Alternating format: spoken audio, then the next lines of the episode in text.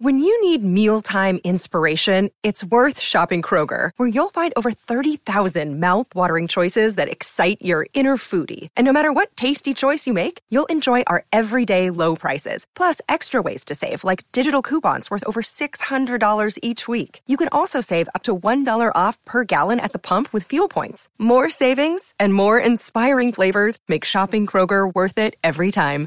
Kroger, fresh for everyone. Fuel restrictions apply.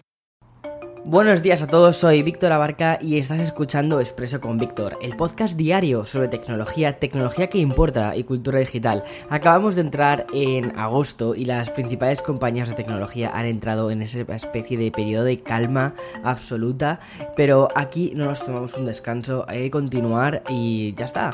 Sin embargo, hay otras empresas que sí que nos traen revoluciones digitales que implican desde representaciones en 3D de competiciones olímpicas con un concepto cierto también de Ariana Grande en Fortnite y vamos a cerrar el expreso de hoy con las novedades de Telegram. Así que allá vamos.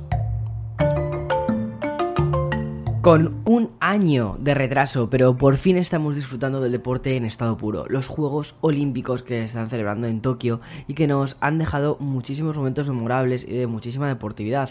Pero en esta edición, además de poder verlos a través de las retransmisiones deportivas en canales de televisión, una empresa japonesa ha puesto a disposición toda su tecnología para seguirlos al más puro estilo de Blade Runner.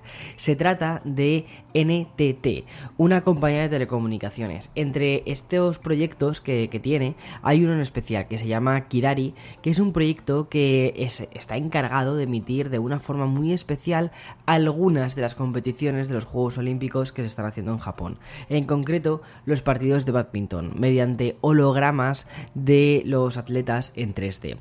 Incentivados por las limitaciones que eh, tenemos debido al COVID, NTT lo que ha decidido hacer es optar por llevar a todas las partes del mundo una parte de estos Juegos Olímpicos. ¿Cómo lo hacen? Bien, pues gracias, como te decía, a Kirari y su retransmisión de los deportes en remoto mediante hologramas.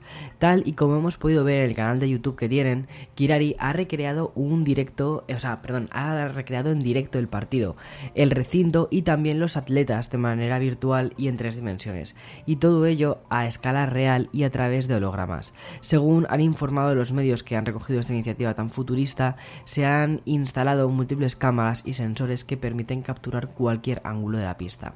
Esta información capturada se va retransmitiendo en directo gracias a la fibra óptica. O sea, obviamente porque, o sea, imagínate la cantidad de datos que tiene esto. La información capturada es retransmitida en directo a través de fibra óptica hasta el Museo Nacional de Ciencias e Innovación Emergentes, que está aproximadamente a unos 50 kilómetros de distancia desde donde se está celebrando ese partido. Allí se puede disfrutar del partido gracias a diferentes proyectores y sistemas de luces que se encargan de recrear el entorno en tres dimensiones y de forma virtual. Además, también se emite en YouTube para todas partes del mundo. Pero NTT no solo se ha limitado a este proyecto en relación a los Juegos Olímpicos en absoluto, sino que en colaboración con Intel también ha creado un monitor 12K, o sea, con una resolución flipante. Bueno, que mide 50 metros de ancho y que permite a los espectadores que se han acercado a las carreras de barcos disfrutar de imágenes, o sea, grabadas eh, con drones y con una calidad completamente espectacular. O sea, esto es como, como bueno, pues el futuro Blade Runner, ¿vale? Eh, ¿Y dónde se va a hacer? Si no, pues Tokio. Y sigo con este expreso de lunes que nos está dejando muchísimos ejemplos de vida moderna, rupturista y digital que estamos disfrutando. Mientras que una empresa nipona es capaz de retransmitir competiciones olímpicas con realidad aumentada, una de las mayores estrellas del pop va a conceder un concierto dentro de un videojuego. Si en 2019 el DJ Marshmello reunió a 10 millones de espectadores en Fortnite, de manera simultánea, en el 2020 el concierto de Travis Scott reunió 12 millones de espectadores, con una estimación de hasta 28 millones de diferentes sites de streaming, y también se hizo en el juego. Vale, pues este concierto virtual de Travis Scott en Fortnite significó algo más que una celebración online. El juego se adaptó en su totalidad con el artista, convirtiendo el mapa en una especie de videoclip con coreografías, cambiando los colores, haciendo que los personajes bailasen alrededor del juego una especie de, versión del propio rapero. O sea, una, una locura. Vale, pues un año después, el videojuego quiere superarse. Para empezar, la siguiente artista es una de las más populares de la actualidad. Anunciado por Epic Games a través de un teaser en Twitter, Ariana Grande actuará dentro de Fortnite, formando parte del evento Rift Tour que se celebrará en agosto, concretamente el día 6 y a las 6 de la tarde en Estados Unidos, que será a las 12 de la noche en España. A ver, yo creo que merece la pena y más que ahora mismo, pues en agosto, pues estamos muchísimo más libres, ¿no? Bueno, pues según ciertos rumores, además, el show de Ariana Grande en Fortnite será una suerte de grandísimo concierto donde se irán agregando elementos cosméticos en el juego relacionados también con la cantante. Hay que recordar una cosa, y es que Ariana eh, no solo, eh, bueno, no es la primera colaboración que ella hace con un videojuego, también lo hizo con un videojuego de, de, móviles, el Final Fantasy Brave Exvius, que podías eh, traer un personaje, o sea, podías meter el personaje de Ariana dentro de tu formación y además tenía habilidades especiales, o sea, volaba un montón. Ya, ya lo ha hecho más veces ella, ¿no? Con el tema de los, de los videojuegos. Y creo que esto, el concierto este de, de Fortnite, creo que va, bueno, va a ser un super evento. Vale, y ahora voy a hacer una pequeña pausa para meter el sponsor de este programa. Y cerramos este primer expreso de agosto. Por cierto, quiero que sepas, bueno, antes te lo comenté un poquito, ¿no? Que no pienso parar por vacaciones. Eh, hemos cogido un muy buen ritmo con la publicación de expreso. La verdad es que estoy súper contento. Me, gusta un montón sentarme todos los días a contarte las noticias más relevantes. Y es que me da, me da, me da vidilla. Así que vas a poder tomarte tu café con hielo cada día del mes desde la playa o desde donde estés disfrutando de tus merecidas vacaciones. Bien, Voy a terminar el episodio de hoy, pero quiero hablarte de las últimas novedades de Telegram.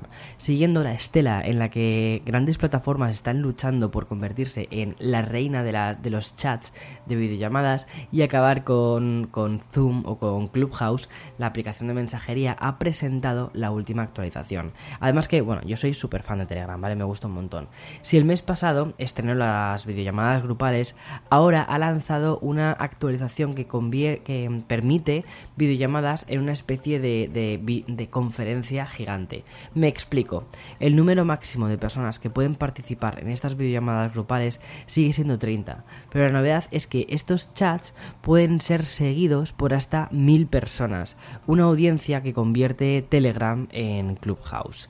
Como han dicho desde la compañía, esta novedad servirá para cualquier cosa, desde conferencias en línea hasta batallas de rap en vivo. O sea, parece que estamos viendo como una especie de futuro alternativo súper interesante, donde hay mogollón de herramientas eh, online que, que dan, dan espacio a diferentes formas de comunicación. Bueno, la actualización también trae consigo otras mejoras. Por ejemplo, los mensajes en vídeo podrán tener una resolución más alta y obtener una vista más grande simplemente con tocarlos.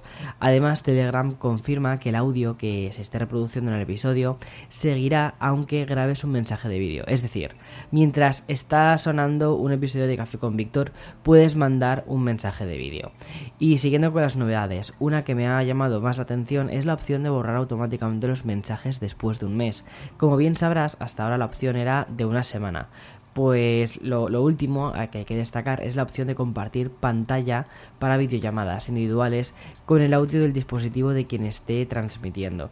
Esto me parece muy interesante sobre todo para, hacer pequeños tutoriales de, oye mira, em, ¿cómo se hace esto? Pues mira, tienes que irte a esta carpeta, tienes que irte a esto, no sé, me parece me parece una herramienta muy interesante, sobre todo para, o sea, yo lo pienso sobre todo de cara a, mis padres, ¿no? Que a veces eh, me preguntan cómo se hace algo del móvil. Bueno, pues súper fácil. Eh, le dices, mira, espera, en Telegram te llamo y ahora te, hago un compartir pantalla y vas viendo los pasos que hay que ir haciendo. No sé, me parece una súper idea. Bien, hasta aquí este eh, expreso con Víctor el primero de agosto y como te decía, no el último, habrá muchísimos más. Todos los días. Eh, nos sentamos, aquí tenemos una cita, así que hasta mañana, más y mejor. Chao, chao.